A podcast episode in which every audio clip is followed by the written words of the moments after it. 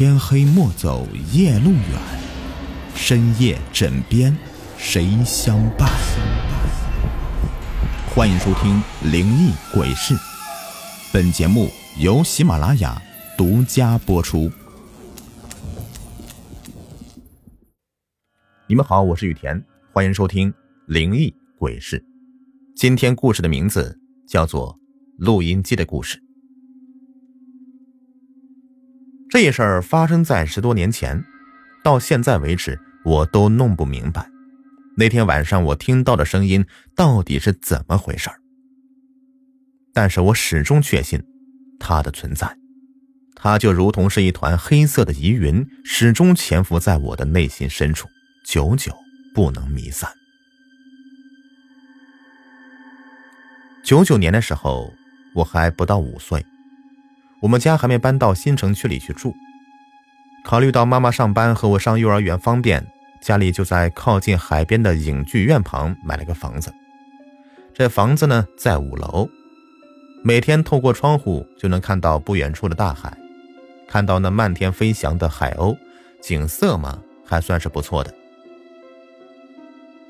只是由于建在海边，比较潮湿，一到冬天就是冷的厉害，在家里。必须要生暖炉。这年冬天，渤海湾地区异常的寒冷，暴风雪接连下了十几天。由于雪下的大，电视闭路线都被冻坏了，一到晚上连电视都没得看。外面的雪下的也很厚，外出也不方便，只能待在家里面休息。记忆中的这个冬季。也许是我人生中最无聊也最漫长的一个冬季了吧。一天晚上，外面又下起了鹅毛大雪。爸爸受单位派遣去北京出差了，家里就只剩下我和妈妈。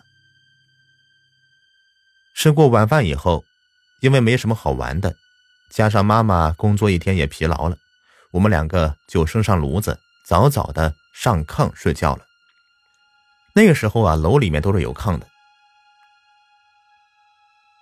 外面的风呼呼的吹着，但生着暖炉的我们很快就睡着了。也不知道睡了多久，我从睡梦中醒了过来，就觉得口干舌燥，于是想下炕到客厅里面去喝杯水。可是我刚刚坐起来，就听到一阵奇怪的声音。那声音是从客厅里面传出来的。虽然我看不到有什么东西在那里，但是我清楚的听到了，那声音是从放在客厅的录音机里面传出的。咔哧，咔哧，咔哧，就好像是录音带坏掉的声音。可是家里面只有我和妈妈，而且晚上也没有人打开过录音机，这录音机为什么会响呢？我突然感到有些害怕，于是赶紧拉了拉妈妈的衣袖，妈妈揉了揉眼睛，缓缓坐起来。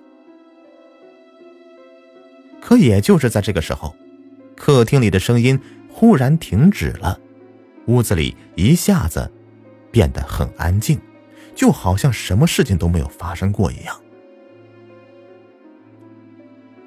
儿子，怎么了？妈妈拍了拍我的肩膀，问道：“妈妈，客厅里有人，我听见我们家的录音机响了，声音很吓人，我怕。”我有些胆怯的看了一眼妈妈。没事的啊，别害怕，有妈妈在呢。再说了。也没什么奇怪声音呢，可我明明就听到了。傻孩子，快睡觉吧啊！刚才你一定是做噩梦了。妈妈躺了下来，我也半信半疑的睡着了。哎，我曾天真的以为那真的是个梦，只是我睡得朦胧的时候产生的幻觉。但是，很快的，我就发现我错了。迷迷糊糊的睡到了下半夜，我又被尿憋了起来。于是我蹑手蹑脚的下了炕，一个人走到了卫生间。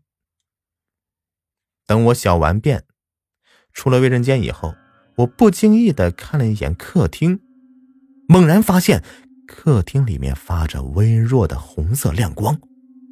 我突然觉得有些恐惧，因为我知道妈妈睡觉前都会断掉所有电源的开关的。可是这客厅里怎么会有红色的光呢？是不是妈妈有什么电器没有关上啊？我就走到客厅门口，探着头往里面看了一下，发现放在电视机旁的录音机竟然亮着灯。那个录音机呢，就是摁下播放键以后，这红灯就会亮起。我突然想起了刚才做过的梦，录音机、客厅，还有那个奇怪而诡异的声音。可是我还没想到一半，那个录音机咔嚓响了一声。